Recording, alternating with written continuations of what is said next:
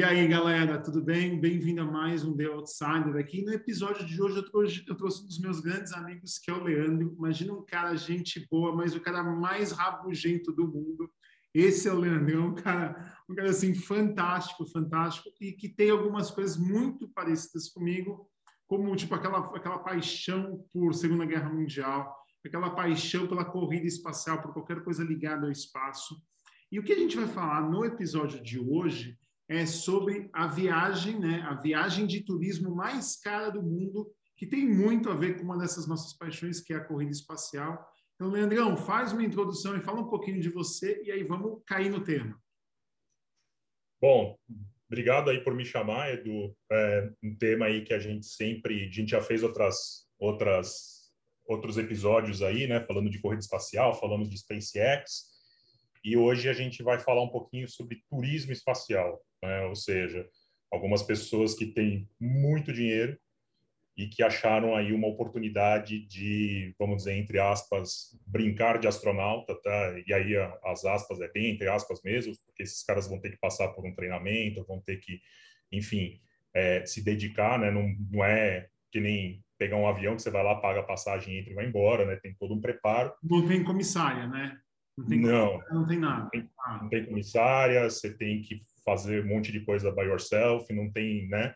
Então, é, a ideia é a gente falar um pouquinho desse tema e de tudo que está ao redor desse tema, né? Uh, o turismo espacial em si ele não é uma, algo tão novo, né? É algo que já já vem aí uh, uh, permeando aí os debates né? Nesse, nessa área faz um bom tempo, mas agora ele realmente vai começar a ganhar uh, vai começar a ganhar forma, vai começar a ganhar corpo na medida em que é, o espaço está sendo entre aspas privatizado, né? Então, é, antigamente assim, exploração espacial era algo que era restrito somente a programas governamentais. Então, a NASA, uh, que é provavelmente aí é uma das uma da, é a empresa é, é a, a, a, o órgão governamental mais importante, né?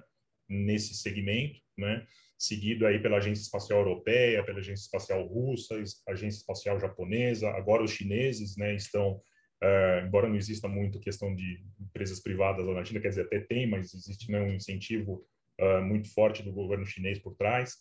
Então, na medida em que você começa a privatizar determinadas é, coisas que antes eram exclusivas de, de governos, de programas de governo, obviamente você começa a estender algumas possibilidades, como, por exemplo, a possibilidade do turismo espacial. Né? E aí, quem tem dinheiro, vai. Né? Quem tem é, dinheiro, então, encarar, vai.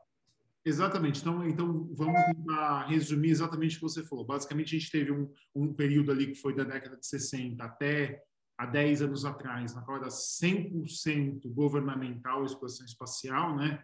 Então, teve a primeira corrida espacial que foi para ver quem chegava no espaço entre os americanos e russos. Depois começou a corrida espacial é, de verdade é, para valer, que foi os russos é, tentando criar a, a a, a, estação espacial e os americanos perseguindo ir até a Lua, né?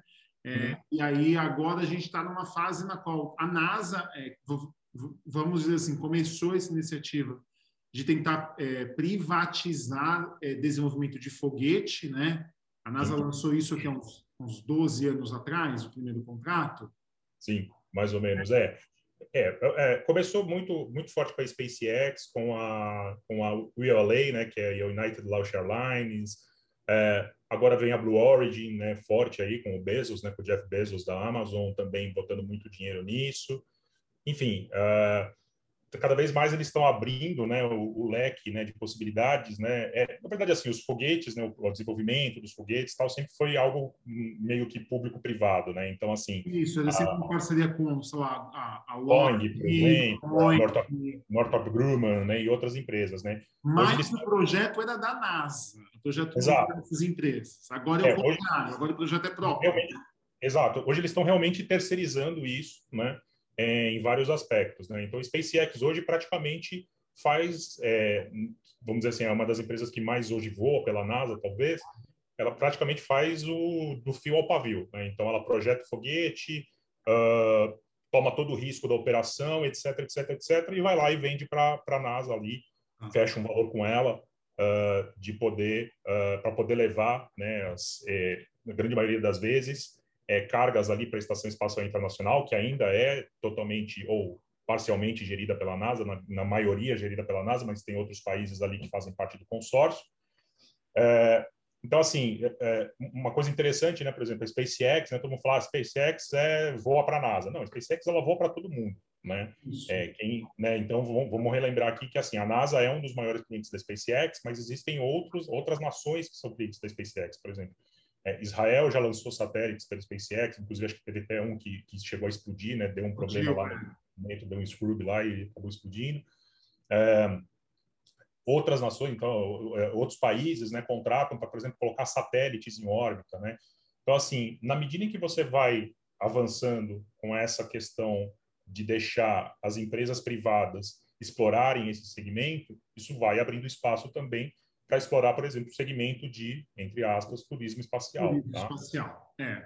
Então, então, vamos lá. Vamos, vamos à notícia que gerou esse tema, e aí disso a gente vai ter muita, muito o que falar. Né? Então, basicamente, a notícia é que é, tiveram três passageiros que estão pagando 55 milhões de dólares cada um, né? Uhum. Para passar oito dias na estação espacial. Então, eles vão sentar no foguetinho lá da SpaceX, né? É, é, esses três passageiros não é um passageiro convencional, além do cara ter muito dinheiro, o cara tem que passar pelo programa de não não não treinamento, mas tem que passar por um programa físico para provar uhum. que vai aguentar as pressões, é, é, é a pressão G e tudo mais, né? É, e que ele vai conseguir se comportar no espaço por oito dias, basicamente, né? Uhum. Deve ser um negócio muito muito simples, principalmente mentalmente falando, né? Você deve, deve, deve, deve afinar, deve afinar. Vamos botar dessa forma, né? É, é vamos, vamos pensar o seguinte, né? Assim, basicamente, quando você entra num foguete, você está fazendo é sentando na ogiva de um míssil, né? Entrando na ogiva de um míssil, né? E é, com toneladas de combustível ali, né? Desculpa o meu francês ali, mas com toneladas de, de, de, de combustível ali no seu rabo, né, para o cara te levar para algum lugar. Basicamente é isso que você está fazendo. Então não tem como não ter medo, né? Assim, não tem como não ficar apreensivo numa situação dessa. Ainda mais sabendo assim, é raro. Hoje em dia isso está cada vez mais controlado, mas shit happens, né? Assim, a gente já viu várias várias merdas acontecendo aí. E esse foguete, e, e, e, na verdade essa cápsula que eles vão usar, só foi usada duas vezes até agora, né? É, a, Crew, a Crew Dragon, né, que é a cápsula que vai levá-los, né, ela teve duas missões, né, a primeira missão foi uma missão que eles chamam de, de, de missão demo, que levou dois astronautas para ISS, e teve agora a mais recente, né, que foi no final do ano passado, se não me engano, que levou, acho que cinco astronautas, né, ou sete, não me lembro agora o número correto, que é, ambas foram bem sucedidas, né. Sim, o histórico do, do, do, do, do Falcon 9, né, é, é, um histórico bastante positivo, né? Ele teve muito poucos problemas, né? A, a Crew Dragon, né? É, o, o, o, a gente só teve duas missões, é, vamos dizer assim, tripuladas, né? Mas não, anteriormente várias não tripuladas, né? Várias não tripuladas para levar a carga para ISS, né? Então uh, já já houve em, em, no passado aí é, outros lançamentos da, da Crew, né, do Modern Dragon, né, perdão, do Modern Dragon, né, não do Crew Dragon, mas do, Modern, do módulo Dragon, né, da cápsula Dragon. Assim, a chance de dar um, de dar alguma alguma besteira lá é, é baixa, mas, né, não é 100%, né? Então dá medo sim, né? Mas enfim, os caras, é aquilo que eu comentei contigo, né? Assim, os caras têm dinheiro, estão afim de fazer, alguém está afim de vender o, o assento para eles, vamos embora, vamos fazer, né? Exato. Não, e assim, e, e, e tem algumas coisas interessantes para a gente falar sobre isso. Né? A primeira é que essa cápsula está sendo desenvolvida para ser uma cápsula 100% autônoma. Essa é a grande verdade, né? Uma cápsula que se lança sozinha, que se conecta sozinha à ISS e que uhum. volta sozinha, basicamente, né?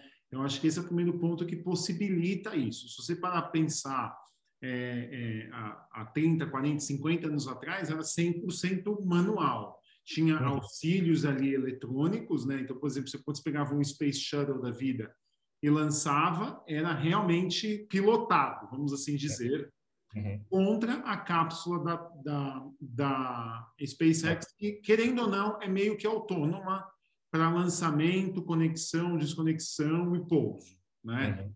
É, você tem que ter um piloto hoje para poder alguma situação de emergência, mas tudo que eu entendo é que ela é, basicamente faz meio que tudo sozinho. Sim. Né? Então, e sem isso seria impossível ter o turismo espacial convencional. Porque você é. deve ter um astronauta de altíssimo gabarito e tal, é. que mudaria o custo também, né? É, vamos lá, né? Assim, lembrando que essa missão que vai levar os turistas espaciais não vai levar só os turistas, vai levar também astronautas de, de, de carreira, né? Ah. É, então vamos, vamos contextualizar um pouco, né? Assim, quem, quem de fato está oferecendo essa oportunidade para esses astronautas, esses turistas espaciais irem para lá? Né? Quem está vendendo esse assento, na verdade, é uma empresa chamada Axion. Tá? Uhum. Então, é, não é não é a, não é a SpaceX diretamente, né? A uhum. Axion ela, ela subcontratou a SpaceX, né? É, para fazer uh, para levar né essa, esse pessoal ali para para ISS é um, é um lançamento que está programado para ser acontecer agora em janeiro de 2022, né? É, e quem é a Axion, né? A Axion é uma empresa que foi fundada por ex-funcionários e ex-prestadores de serviços da NASA, né? É, que tem a missão, né? Qual é o, o, objetivo, né? Qual que é o grande projeto da Axion? É lançar uma estação espacial de uso privado ou de uso comercial, né? Então, novamente, né, vamos contextualizar algumas coisas. A ISS, que é a atual Estação Espacial Internacional, ela é um consórcio... Americano, japonês, francês, Exato. russo... Então, quem, quem, quem, botou dinheiro ali uh, como, como parte do consórcio tem direito a usar aquilo ali para fazer experimento científico em microgravidade. Basicamente, isso que a ISS é. Né? Uh, a Axion ela pretende criar uma estação espacial internacional mais moderna, mais, enfim, né, mais de uso privado. Ou seja, é, você não precisa necessariamente fazer parte do consórcio para poder desenvolver uma pesquisa ali. Basta você pagar por ela uhum. né, e aí você vai ter esse, esse, o acesso ali ao ambiente de microgravidade que vai ser é, vai ser lá feito dentro do, do, do módulo da Axion, tá? Então a Axion ela é uma empresa fundada por, uh, por é, ex-astronautas, ex, ex tá? Inclusive, um dos caras que vai nessa missão junto com os turistas espaciais, ele é um cara de astronauta, é um astronauta de carreira, né? Então, ele já fez outros voos tal. Ele já fez outros voos, que é o, o piloto que é o... É, cadê? Michael Lopes. Alegria. Isso, tá. ele, é, ele é, exato, tá? Então esse cara ele já é um cara, já é um astronauta aí de outras missões de, de né, de, de NASA e etc.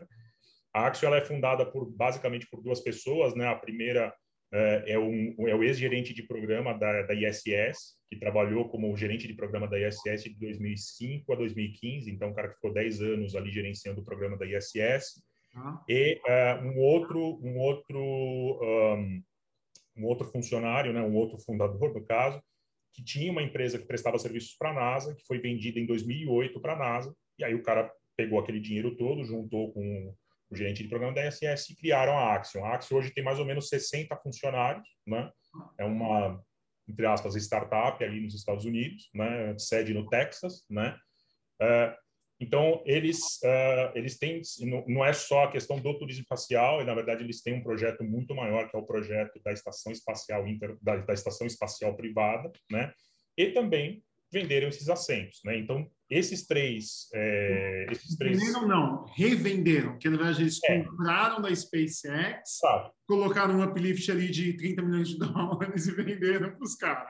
É, eles, eles, exato, assim, eles, eles, na verdade, assim, eles vão usar a SpaceX, né? Então, e aí, só reforçando o meu ponto, né? A SpaceX não voa só para a NASA, ela voa para quem pagar por ela, né? Uh, então, a Axion, ela vai, a função dela não é construir foguetes, pelo menos não no primeiro momento, e sim construir uma estação espacial né, de uso privado, que vai utilizar a SpaceX, né, os foguetes da SpaceX, especialmente o, o, o Falcon 9, né, que é o foguete mais indicado para esse tipo de missão, para poder começar a construir a, a, a sua estação espacial. Então, assim, é, os caras não estão indo sozinhos, eles estão lá com um pessoal que tem ali um background ali, que realmente era astronauta profissional, vamos dizer ah, assim. Então, então, assim, o piloto, né, que é o, que é o comandante, deixa eu só ler aqui, e aí você me corrige. Você que entende do bagulho, eu só sei mais ou menos. É, tem esse Michael Lopes Alegria, que é o comandante, que é um, é um, é um ex-astronauta da NASA, né? Sim. Aí tem um americano é, que chama Larry Connor, que é, vai ser, que é piloto, que vai ser o piloto da, da nave, E esse cara é engraçado que ele pilota nave, é, nave não, é avião fazendo acrobacia de avião, né? É, Para aquelas esse... corridas da Red Bull da vida, ele corre naqueles negócios, né? É, o Conor é um é, é, o Conor é um dos turistas, é um dos caras que pagou. Tá? Que pagou 55 milhões. Exato. Então assim, vamos lá, ele é um ele é um empresário, um mega empresário dos Estados Unidos, né? Um cara que tem 55 milhões para passar 10 dias na SS. Ele tem 2 que... bilhões de dólares de patrimônio. Então você acha pois que ele está preocupado com 55 milhões? Que nem a gente pagar uma viagem né, daqui para o Nordeste, vai, aqui do Brasil. Não, né? daqui, da, para mim é daqui até Tarro ali, para você daí é. até Ubatuba. Pois é. Então, assim, é, algumas coisas interessantes, né? Um, é um mega empresário, né? Um cara que tem uh, bastante, bastante posses aí, né? Então, é um cara que se interessa pelo tema, né? Já é um piloto é, de acrobacias aí e tal, né? Nas horas vagas dele, né? É, e tem uma outra particularidade, né? Ele é o segundo cara mais velho aí para o espaço, tá? Então, o primeiro cara mais velho para o espaço foi o John Glenn, que era um astronauta veteraníssimo, né? Uh, quem assistiu aí o right, The Right Stuff, né, que era conta a história do programa espacial lá dos primórdios, Projeto Mercury, Projeto Tem um filme maravilhoso, maravilhoso. Nacional, quem não assistiu, sugiro que assista The Right Stuff. Uh, esse, eu, o John Glenn, ele era um astronauta desse tempo aí, começo do, do, do programa espacial lá nos Estados Unidos, início da década de 60 ali, é, já, já tinha feito várias missões pelo programa, pelo, pelo programa Mercury, e uh, quando ele já estava mais velhinho, ele fez um programa, fez um voo, né, pela, pela pelo Space Shuttle, tá? Ele fez. Ah, ele usou o Shuttle, tá? É, se não me falha a memória, foi em 2008. Ele já estava com uma idade mais avançada. Ele tinha uns 60 aí, anos, provavelmente. É, e aí ele foi ele foi fazer essa essa essa viagem com o Shuttle. É, então ele foi o cara mais idoso a ir para a Lua, né?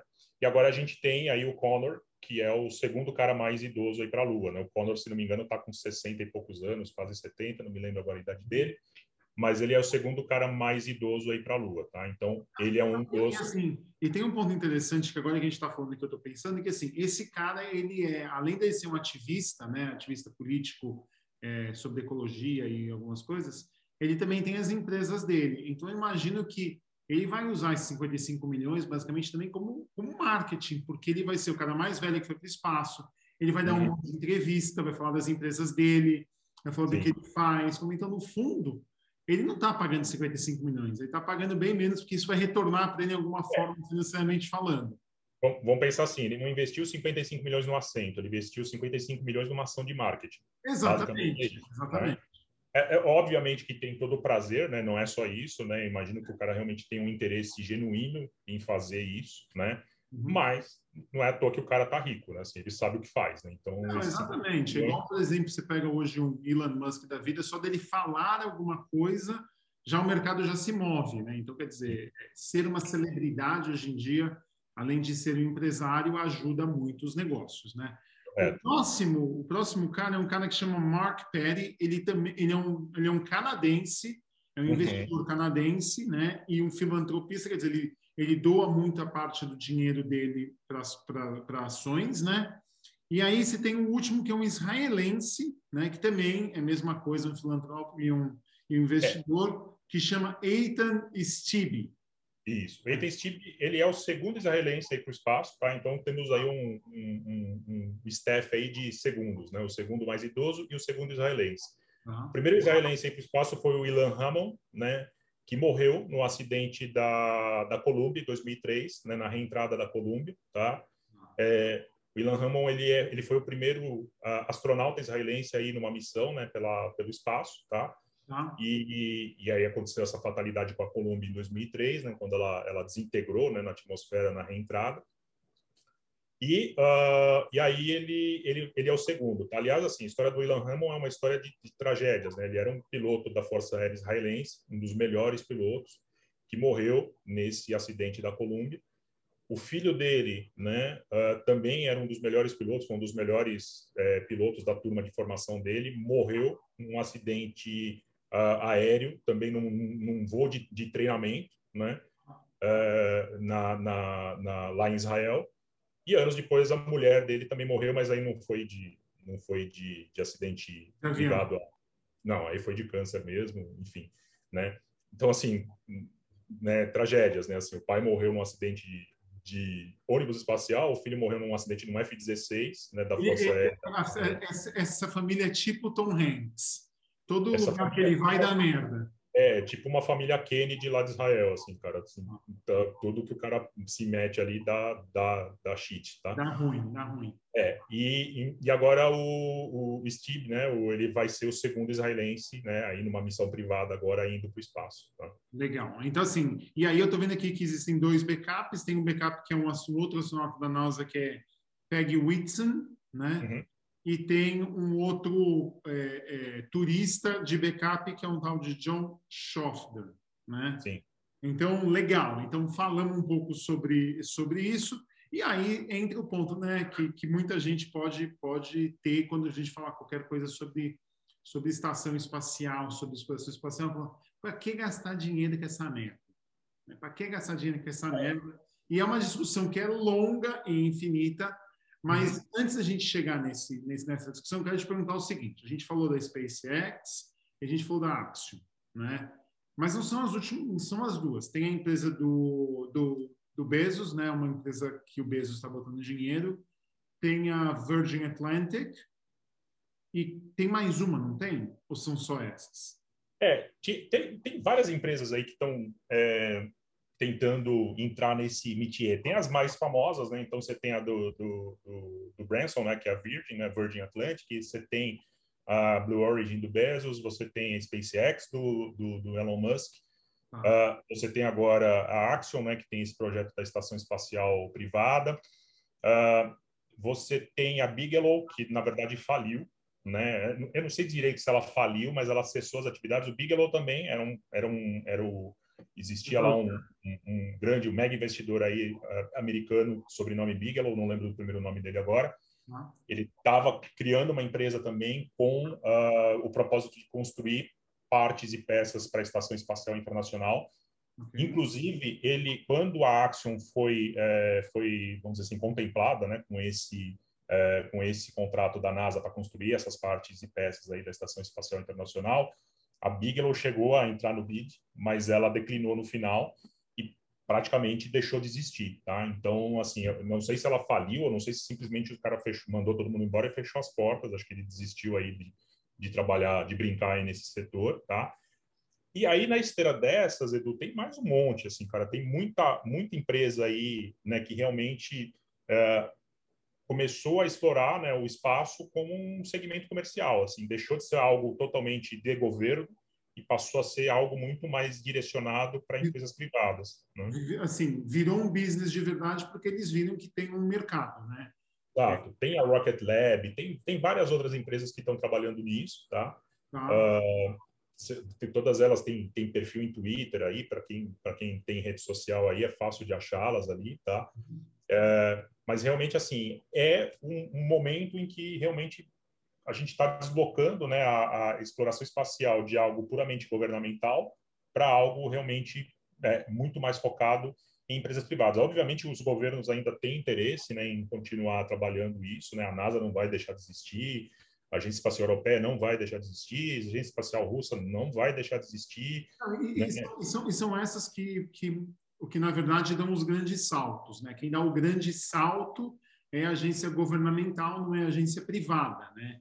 A é. agência privada consegue criar um volume para fazer uma, uma grande missão é. ser viável. Né? Tem, assim, tem, tem. Sei lá, ir para Marte, quem vai bancar isso vai ser uma governamental, não vai ser uma empresa privada. É, tem toda um, um, uma discussão, né? E aí até pegando um gancho aí na, na discussão, né? De, putz, mas vale a pena? Né? Para que, que eu vou gastar dinheiro nisso, né? É, o governo, assim, ele basicamente vive de dinheiro de imposto. Né? Assim, a, a, entrada de, a linha de, a linha de, de entrada dele lá no, no, profit and loss dele é imposto. Né? imposto. É, se ele, se ele não, então assim, é, quem tem dinheiro, quem paga esse dinheiro é o contribuinte, é o cidadão americano, o cidadão russo, o cidadão brasileiro, né? no caso da EB que não faz quase nada, mas uh, mas é, são, são esses caras que põem dinheiro ali, então sempre tem um conflito, né? Fala assim, pô, tô dando meu dinheiro para mandar o cara para lá, né? A troco de quê, né? É, então, assim, mesmo para as empresas, para essas, pra essas é, estatais, né? nunca é fácil você manter o orçamento, porque sempre tem uma pressão por parte da opinião pública, né, e que, por sua vez, se faz representar pelos seus né, eleitos, ali, né, e tal, né, de olhar isso com um pouco mais de critério e realmente não sair dando dinheiro à torta direito, tá? É, a empresa privada, ela tem um pouco mais de liberdade nesse aspecto, porque o risco é todo do cara, né? Eu falo, bom, eu vou fazer uma empresa aqui que quer construir uma estação espacial, né, de uso privado. Muito bem, o risco é todo seu. Pode dar muito certo, pode dar muito errado. Hum? É, e aí é, o cara vai ter que correr atrás de, de levantar fundos para isso, né? Seja com dinheiro próprio, seja com crowdfunding aí, ou um banco por trás, seja vendendo assentos, né, para turismo espacial, né? esse dinheiro certamente, né, esses 55 milhões que esses, esses turistas estão pagando, né, certamente vai ser utilizado para o cara girar a pesquisa dele, né, e pagar salários e desenvolver, enfim, tudo que ele vai desenvolver ali para o propósito maior dele, que é a estação espacial de uso comercial. Né? Sim. Não, e assim, e é, e, e é legal a gente falar isso, porque essa, na verdade, não é a primeira vez que a gente vê empresas tentando explorar o espaço de alguma forma, né? Eu, eu, uhum. eu, lembro daquela empresa que fazia um celular por satélite. Eu esqueci o nome. Iridium. Iridium, que também meio que faliu, né? Eu acho que alguém comprou, eu acho que eles ainda operam. Mas operam, eles operam, tá? A Iridium opera ainda, né? A ideia era muito boa, né? Era, era criar uma rede de satélites de baixa órbita para criar uma rede de telefonia de uso internacional, né? é, ela, ela, ela ainda opera, tá? Você até, se você pesquisar aí, tem, você ainda consegue comprar celulares da Iridium, tem muita utilização. Um é, tijolão, assim, não? É, acho que agora já até melhorou um pouco também, já, né, a eletrônica avançou bastante, acho que até eles conseguem fazer algo mais portável agora, tá? Mas no começo era, no começo era um... Era um Mas eu lembro, assim, gente que você vai fazer Paris-Dakar, o cara ia com um negócio desse. Não, é, assim, subir o Monte Everest, o cara ia com um negócio desse ainda usam, tá? Assim, militares usam muito, né? Então, militares em missão, né? Em lugares lá inóspitos, você não tem rede de cobertura celular, e o cara só falar com, com o seu com o seu headquarter lá, ele usa. Uh... Outra coisa é que, que, que eu lembro que era super seguro, não tinha como rastrear de forma alguma. É, enfim, ah. assim, a Iridium existe ainda, tá? Ela, ela passou maus bocados, mas acho que ela foi comprada e fizeram um refit nela e ela hoje está conseguindo uh, se manter, tá? É. Uh, então, assim, é, a exploração de segmento espacial né, por, por entidades privadas, de fato, não é novidade, né? A gente já tem isso há mais tempo, né? Mas é que agora a coisa realmente ganhou, ganhou corpo, assim, né? A gente tinha uma empresa ou outra ali operando aquilo, tá? Agora realmente é um negócio que está ganhando. E, e, ganhou corpo por, por, alguns motivos, né? O primeiro motivo foi que, na verdade, é, é, sempre foi um negócio extremamente dispendioso, né? O cara construiu um foguete de milhões de dólares, explodiu o negócio, o negócio ficava no espaço. Agora é, conseguiram reutilizar o foguete. Tá, Fazendo então, várias coisas para poder é, reduzir drasticamente o custo por voo para uhum. tornar ele viável economicamente falando também, né? Tá, então esse é um dos esse é um dos méritos do Elon Musk, né? O Elon Musk ele, ele conseguiu recuperar né, o primeiro estágio. Né? Hoje ele consegue recuperar acho que praticamente tudo. Ele recupera o primeiro estágio, ele recupera a coifa lá do payload, né, que é onde né, que é a ponta do foguete ali, vamos dizer assim, a ogiva, vamos dizer assim. Né? Ele recupera praticamente tudo. Né? Ora, se ele recupera praticamente tudo e consegue reutilizar aquilo, obviamente o custo né, por lançamento dele vai ser muito, melhor, muito menor. Né? E é isso que faz dele um cara bem sucedido no ramo. Então, todo mundo que quer lançar é, um satélite ou quer mandar coisas para a Estação Espacial Internacional, vai contratar o Elon Musk, porque sabe que o voo dele é mais barato e é seguro, enfim, ele tem lá todo um, um Não, controle. O próprio, o próprio seguro, né? Imagina o seguinte, eu quero lançar um satélite, eu vou lançar na empresa lá que lançou cinco foguetes, outra que lançou 200, sendo que eu sei que a chance do negócio explodir é altíssimo, né? Então, com certeza, ele ainda consegue cobrar um prêmio porque é o mais seguro. Então, ele só, só melhora a, a, a vantagem competitiva dele, né? Com volume o custo cai e, além disso, aumenta a segurança, então mais gente quer. Inclusive, Exato. ele está lançando vários lançamentos para lançar os satélites dele, né? Os é, satélites é, da SpaceX. É, ele tem hoje o programa do Starlink, né? Que ah. é uma rede também de baixa órbita, né? É, que pretende levar a internet para o mundo inteiro né, para locais. Essa é uma, é uma, das soluções que, você, que quem perguntou para que fazer isso? Isso é uma das soluções que eles estão entregando, né? Exato. Assim, por exemplo, é, hoje, né, qual é a maior dificuldade de fazer a internet chegar em determinados lugares? É falta de infraestrutura, né? Então, você vai lá no meio do deserto do Saara, você precisa de um link de internet ali, né? Cara, não chega fibra ótica, não chega cabo, não tem, mal e mal tem energia elétrica nesses lugares, né? Uh, quando você coloca né, o, teu, o teu hub, né, o, a, a, uma altitude que basicamente para você conseguir fazer funcionar basta você colocar uma antena no chão, né? Quem tiver curiosidade depois dá uma olhada, né? O Starlink hoje já é um projeto tecnicamente viável, né? Então, fazendo, então fazendo pre-order agora, né? Agora dá para comprar. Tá, agora abriu, abriu, abriu para pre-order, né? É, eles já estão uh, fazendo, um, uh, já tem pessoas que estão utilizando, né? Então o cara faz lá o, todo o unbox ali da caixa, coloca tal. Basicamente assim, o cara precisa de energia elétrica só, né? Para poder conectar é lá o né? computador. Né? O cara liga, aí a anteninha monta, ela já vira para o lugar do satélite, ela se encontra. Assim, cara, em questão, assim, em questão de minutos, em questão de minutos, o cara consegue fazer um link de internet com boa velocidade, tá? Todos os testes que eu vi sempre batem coisa assim acima de 50 mega, tá? aqui para internet é muito bom, né? Uh, então, assim, eu vi já vários vídeos no Canadá, em regiões inóspitas ali, meio da floresta, o cara tem internet banda larga, né? É, então, assim, pensa no potencial disso, né? O potencial disso, né, desse programa da, da Starlink, né? É, quando você começa a pensar, por exemplo, em levar a internet para países mais pobres, por exemplo. Né? Então, tem hoje, é, quando a gente fala de, de, processos aí de inclusão digital, né? Crianças que não conseguem hoje baixar um conteúdo de internet para poder estudar, para poder fazer uma aula online, que agora, uh, na questão aí da pandemia, né, ficou bastante evidente, né, o quanto isso é importante.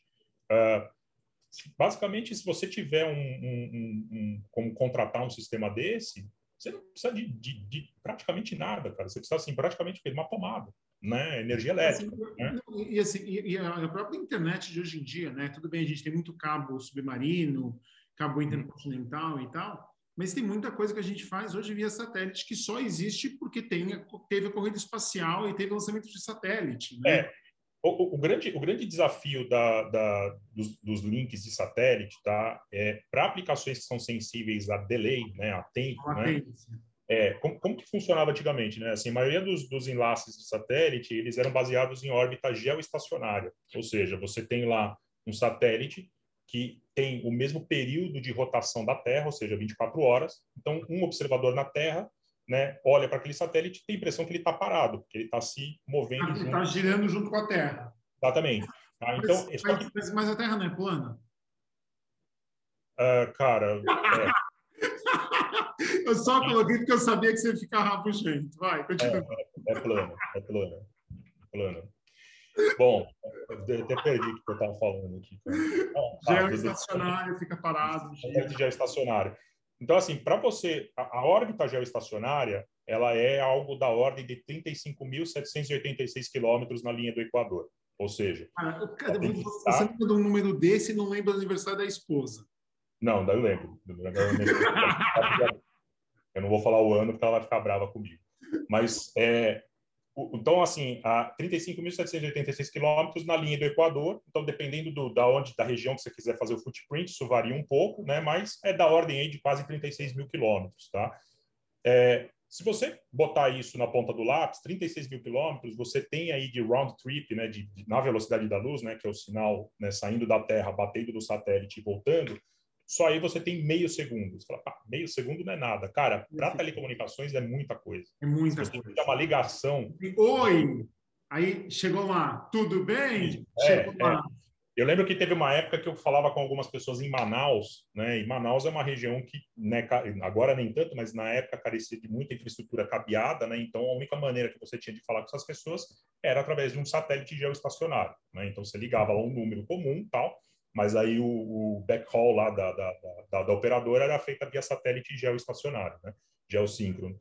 Então você falava, oi, e aí você achava que tinha caído a linha. Aí dava meio segundo a pessoa, oi, tudo bem? Aí você começava a falar em cima, cara, era, você tinha que se disciplinar a realmente esperar a pessoa responder porque tinha o delay, né? Ah. Então, esse era um, era, era um desafio assim, que ainda existe, né? Os satélites geoestacionários, eles continuam existindo, são muito utilizados, é uma tecnologia fantástica, mas tem essa particularidade, né? É, porque é física, né? A distância, não tem o que fazer. Exato. Agora, exato, é, você não tem como acelerar a velocidade da luz. Não tem como acelerar a velocidade da luz. É não, física. não tem. Ainda não, né? Não sei se um dia vai ter, mas ainda não dá. É, agora, os satélites do essa constelação de satélites do Elon Musk, eles são satélites de baixa órbita. Eles estão aí a altitudes, aí, se não me engano, da ordem de 200, 300 quilômetros de altitude. Que aí, de uma fato... latência de, de meio segundo vai cair para é, 10 frações, para milissegundos, assim, é, frações... 10 milissegundos, alguma coisa do jeito. Que, que já é algo que hoje é, é imperceptível do ponto de vista, né? Então, assim, uh, o grande lance, o grande barato dessa rede de satélites que o Elon Musk está criando é que são satélites de baixo custo, de baixa órbita. Então, esse, essas questões do delay, se você quiser fazer uma videoconferência, por exemplo, via Zoom, via qualquer outra ferramenta, hum, você não vai ter tanto problema assim quando você usava um satélite, por exemplo, de, de órbita geossíncrona, né, de órbita geoestacionária. Não, e, e, e, assim, pelo que eu vi aí, você me ajuda a entender, né? até para gente, a gente poder entender como é que funciona. Mas, basicamente, pelo que eu lembro, é você tem, na verdade, camadas, né? tipo uma cebola. Você tem uhum. satélites de baixa órbita de 300 quilômetros, como você falou. Aí você tem uma segunda camada, que são os que conectam todos esses pequenininhos. Né? Então, sei lá, você tem 20 mil desses pequenininhos que tem em volta da Terra. Aí você tem, sei lá, mil dos outros. E aí você tem mais alguns ainda em altíssima é, órbita. Ele tem, ele tem lá uma hierarquia né, de transmissão, tá? Uh, por, por serem satélites que não estão em órbita geossíncrona, então eles não estão parados. É, ah, eles, relação... não estão lugar parado, eles estão sempre se não. Eles estão sempre se movimentando. Na verdade, assim, o, o geossíncrono também está, né? A, a, a, só que ele está na mesma velocidade, ele só está. É, ele tá parado, é, é, que nem, é que nem você está dentro de um carro, né? É, se você, tá não tem como Você está 100 por hora e o cara está 100 por hora do teu lado. Você olha para ele, você olha para cá, parece que o cara está parado em relação a você, tá? Então, assim, na verdade, o geoestacionário é isso. Ele está se movendo a uma velocidade X, né? Que faz com que ele esteja parado ao mesmo, em relação ao Essa, ponto é, é. Esses satélites do Elon Musk, eles não estão parados, tá? Então, assim, eles não, não estão em órbita geossíncrona. Né? Lembrando, para estar em órbita geossíncrona, você precisa estar lá aos, aos quase 36 mil quilômetros de altitude. Ele está a 300, 400, ele está muito mais baixo. Então, uh, então, ele não está parado, ele trabalha com a questão aí de cobertura, como é o GPS. Os satélites de GPS também são satélites de baixa órbita, né?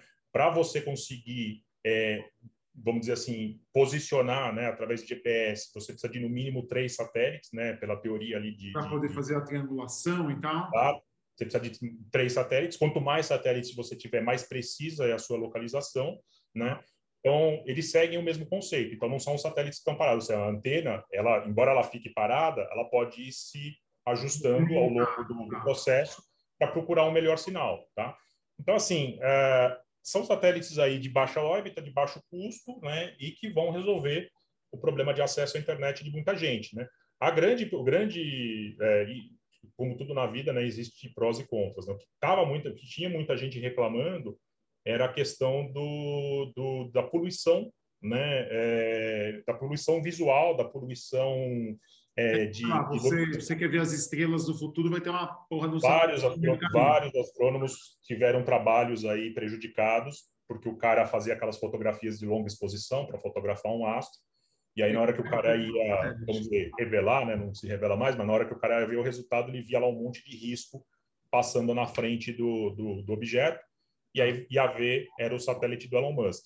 Eles estão res resolvendo esse problema, tá? Uh, como que eles estão resolvendo isso? Eles estão mudando a composição dos materiais ou da, da cobertura dos materiais para não é, refletir a luz. Para não refletir luz, exato. Então, assim, não é que ele não vai refletir, mas ele vai refletir bem menos, né? Lembrando que toda a superfície, todo o material, ele tem uma variável que chama albedo, né? Que é justamente a quantidade de luz refletida. Então, você imagina que o albedo igual a 1 é, é, um material ideal que reflete 100% da luz que ele recebe. Então, pensa ah. um espelho ideal que faça um isso. Espelho. E o albedo igual a zero é algo que não reflete luz nenhuma, que seria o corpo negro aí de Kirchhoff, né? Que assim, que... Então, é, então você tem aí numa escala de 0 a 1, né, ou de 0 a 100%, uma quantidade de luz refletida, uh, e quanto mais próximo do zero, menos luz ele reflete. Então eles estão buscando materiais, né, com albedo mais próximo de zero, justamente para não é, fazer a retransmissão de luz e aí não atrapalhar tanto as observações astronômicas dos caras. Né? Não, legal. Vamos lá. Deixa eu até olhar. O... Então você tem mais cinco minutos, né? Então vamos tentar Dá, fechar. dá, dá, dá para extrapolar mais um pouquinho, sim, mas vamos então, lá. Tá. Então, então, então vamos lá. A gente falou, quer dizer, que basicamente comunicações no mundo, se a gente não tivesse satélite, a gente estaria 30 anos atrás. Então, tipo, só de cara a gente está aqui fazendo essa conferência e a internet existe do jeito que é hoje por causa de um dos motivadores é a exploração espacial, né? Outra coisa são tecnologias que a gente usa no dia a dia, é, hoje em dia, que foram desenvolvidas por causa da conquista espacial, até microondas, né? É, forno de microondas foi desenvolvido, querendo ou não, para isso, né? Então, assim, as pessoas têm uma visão de que se elas não têm acesso a uma tecnologia, ela, ela não tem muito sentido. Quando, na verdade, é o contrário. A, a, toda tecnologia nasce num nicho e desse nicho ele vai para um, um nicho maior até o momento que vira massivo e não tem e, e, todo mundo usa, que nem carro elétrico, né? Carro elétrico era nicho, aí depois virou um pouquinho menos nicho e daqui 15, 20 anos carro elétrico vai ser tudo que a gente tem, né? Então, isso, é. é a mesma coisa, né? É, assim, toda tecnologia quando ela nasce, ela nasce mais cara, né? Porque assim, os meios de produção dela não são meios de produção específicos para aquele, para aquele, para aquele, para aquela tecnologia, e tal. E com o passar do tempo, elas vão se tornando mais baratas e mais acessíveis, né?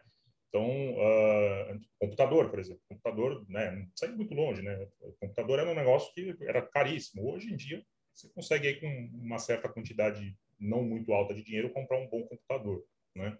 Uh, então, uh, e, e, aí, assim, né, é, é, e aí voltando à pergunta ali que você fez mais ou menos alguns minutos atrás sobre, ah, puta, vale a pena botar dinheiro nisso? Assim, eu particularmente acho que vale, né? Assim, né? É, não dá nem para dizer o contrário, não, o cara se odeia, né? Ele está estudando. Eu particularmente acho que vale pelo seguinte aspecto, né? Assim, primeiro pela questão da, da, da pesquisa em si e de todas as, as facilidades que essa pesquisa gera para nós aqui, né? É, quando você pega, por exemplo, o caso da ISS, o que é ISS? Né? Todo mundo fala, os caras ficam fazendo o quê lá? Eles estão pesquisando. Pesquisando, pesquisando, é, plantar feijão, né? Que nem fizeram com, com o Marcos Pontes. É, mas pesquisando o quê? Cara, pesquisando o desenvolvimento de drogas, né? Para tratamento de, de doenças. Pesquisando o desenvolvimento de sistemas que vão ser utilizados em agricultura para ajudar em colheitas, em fertilização, em etc. Pesquisando uh, materiais né, que vão ajudar em construção, em fazer as construções mais seguras, mais rápidas, é, com menos falha. Então, assim, é, tudo, o, que, o que é ISS, o que é a Estação Espacial Internacional? Ela é um laboratório de microgravidade. Microgravidade. Bom, mantido, mantido por um consórcio de vários países, né, que hoje é, fazem pesquisa nesse ambiente de microgravidade. Né? Existem certas pesquisas que a condição ideal da pesquisa ela tem que acontecer num ambiente de microgravidade. Ora, aqui na Terra você não tem como anular a gravidade. A gravidade é uma força que você não tem como ir lá e desligar ela, né? É, então você leva para ISS, né? Para emular um ambiente de microgravidade. Né? Lembrando que lá todo mundo fala, ah, lá na ISS tudo flutua porque não tem gravidade lá. Não é verdade. A ISS tudo flutua porque as coisas estão constantemente, né, entre aspas, caindo, tá? Você tem lá uma resultante ali de força centrípeta e tangente, né, que faz com que as coisas fiquem flutuando. Se a ISS brecasse agora, tudo ia cair, tá? Porque justamente a gravidade lá ela continua atuando, tá? Uh, então não é que lá não tem gravidade, a gravidade está atuando, só que você tem uma resultante ali de duas forças que faz com que as coisas fiquem flutuando ali como se estivesse em queda constante. Né? É, então, é, é, isso, a, a, a, até por isso que uma das coisas que eles fazem para simular a gravidade, a falta de gravidade, é subir o avião e fazer o avião cair numa velocidade. É o mesmo conceito, né? Você tem lá o cometa vômito lá, né? Que o pessoal costuma dizer lá no, no, é. no na NASA, né? Que pega um Boeing, né? Leva os caras lá para cima, né? E, e despenca, começa, né? despenca, e na hora que despenca as pessoas começam a flutuar, né? E chama cometa vômito. a gente tem, que, assim, tem, tem, tem, vários filmes desse que é de espaço que eles fizeram isso, tipo aquele Apollo 11, né, com Tom Hanks. Uhum. Né? 13. Apolo 13, 13, desculpa, Apolo 11 foi o que deu certo, 13 foi o que deu errado. Né? Apolo 13 é, é, que eles fazem exatamente isso, né? Colocaram lá o Tom Hanks nesse avião e aí despencaram o avião para poder filmar algumas cenas, né? Imagina, imagina a grana que não foi gasta para fazer isso, porque são horas e horas de gravação e aí dá errado, não sei o quê. Imagina a grana que não foi gasta para fazer isso. Mas enfim, então assim, a grana da pesquisa espacial para mim é um dinheiro muito bem empregado, porque ela fomenta muitas outras coisas que a gente acaba usando aqui na Terra. Tecnologia. E assim, é, a tecnologia é uso de, de materiais novos, pesquisa de novos materiais. Quer dizer, tem tanto material que a gente usa hoje de forma massiva que foi desenvolvido por causa das necessidades de baixas temperaturas, altas temperaturas. É, né? Tem muita, assim, as pessoas têm uma tendência de ver é, só o que está na mão delas, né? Uhum. Ah, o uhum. celular que eu estou usando foi desenvolvido pela Apple, mas cara, o celular que você está usando na tua mão tem um monte de tecnologia que foi criada para coisas completamente diferentes, mas que foi uhum. reutilizada naquele produto. E eu acho que as pessoas têm uma tendência muito é, é, de, de olhar coisas que estão muito próximas lá, né? Ah, tem gente passando fome no mundo, mas o cara está indo para o espaço. Sim, são problemas que a gente tem que resolver. Tudo é Sim. é problema que tem que ser resolvido, mas uma coisa não anula a outra, né? É. É, eu, eu, diria assim que sem, sem a pesquisa espacial existem essas, essas questões, é triste tudo isso, mas que sem a corrida espacial a gente certamente estaria em situações muito piores. Né? Exatamente, assim, exatamente. É. Assim, a gente estaria ainda com, muita dificuldade de obter informação, de usar é, usar determinadas até remédios, cara. Assim, né? Tem muita pesquisa de, de, de, drogas sendo feita na Estação Espacial Internacional, né? De, de, de desenvolvimento de bactérias, de microorganismos que são feitos lá, né? Precisam de um ambiente de microgravidade. Então, assim, é, esse discurso de que ah não não vale a pena tal não é bem assim né? É, muita gente se utiliza hoje de muita coisa e gosta né é, de usar muita coisa que se não fosse pesquisa espacial até guerra né? A gente fala guerra guerra é um negócio terrível ninguém quer passar por uma guerra não deseja mas, é, mas, ali, mas ali que a gente tem as grandes evoluções tecnológicas do mundo né? Né, assim, aliás, né, assim, vamos lá, né, assim, a gente está falando de corrida espacial, a gente está falando de, de, de turismo espacial, foguetes, etc muita coisa foi desenvolvida na Segunda Guerra, é. né? quando eles começaram a, a, a, trabalhar lá a questão dos mísseis intercontinentais. Você pegar o Von Braun, dois principalmente, né? Pega o Von Braun, que foi um dos caras que trabalhou muito no desenvolvimento da missão das, das missões Apollo tal. Ele era um cientista alemão que fazia o quê? Trabalhava no projeto do V2, que era uma bomba, né? Um míssil que lançava lá uma bomba, né, uma ogiva ali explosiva para atacar em Londres, atacar em outros lugares. Exatamente cara saiu do lado negro da força e veio fazer um negócio mais legal lá nos Estados Unidos, trabalhando no programa espacial, né? É, o Darth Vader, né? É. Leão, cara, é, vou deixar você ir. Eu acho que a gente ficou com uma quantidade grande aqui, vai ser legal. É, nós vamos publicar isso aqui tanto naquele canal da Outsider Brasil, como em formato podcast. Então, se estiver no carro e tal, dá para dá a gente compartilhar para as pessoas ouvirem ali. E vai ter mais alguns episódios que você vem nos próximos dias aí para a gente gravar e um que a gente estava até falando que eu quero bastante falar, a vida depois dos 40 anos de idade, né? A gente que é velhinho aqui, ó. Ó, você tem barba branca, eu tenho barba loira, entendeu? Que eu sou chique. Eu tenho barba você branca, eu não tenho ainda não. Você pinta essa barba, cara. Por isso que você tá eu, tenho, eu tenho um amigo meu que fala também é assim, não confie em alguém que a, a cor da barba é diferente da cor do cabelo. Essa pessoa não é confiável. Ele fala que eu não é. sou confiável por conta disso. Então, você usa cápsulas de Enemaru aí para pintar. É, cresci em 2000. Cresci em 2000. Na, cara, a vida, a vida depois dos 40, cara, e assim, sabe que dá mais raiva, cara? Mas, hum. mas depois a gente, não, no, é quando você começa a sentir essas, essas transições, né, de, de, de corpo, de, de cabeça, de coisa, de remédios e tal, não sei o quê, e aí você reclama, ó, pô, e aí você pega alguém mais velho que você fala, não, porque eu na cidade, eu era não sei o que, você tá vai tomar no cu. Né? Assim, né? Eu quero saber. Eu, eu deixa, saber, eu lá, deixa eu chegar lá, calma. Né? Meu corpo, minhas regras, né? Assim, cara, é de fuder, viu, cara? Mas tá bom, mas deixa isso pro próximo, pro próximo episódio aí, a gente comenta. obrigado. Eu vou deixar no, durante todo o vídeo o teu Twitter aqui embaixo. Eu sei que você é um cara que não usa muito Twitter, mas eu vou deixar aqui embaixo para as pessoas irem lá te encher o saco. Legal, pode, pode deixar assim. E todos, a minha conta é fechada, mas quem, quem bater lá eu abro, não tem problema. Fechado, Daniel. Obrigado, tá cara. Obrigado mais uma vez. Abraço, irmão. Valeu, Edu. Obrigado, cara.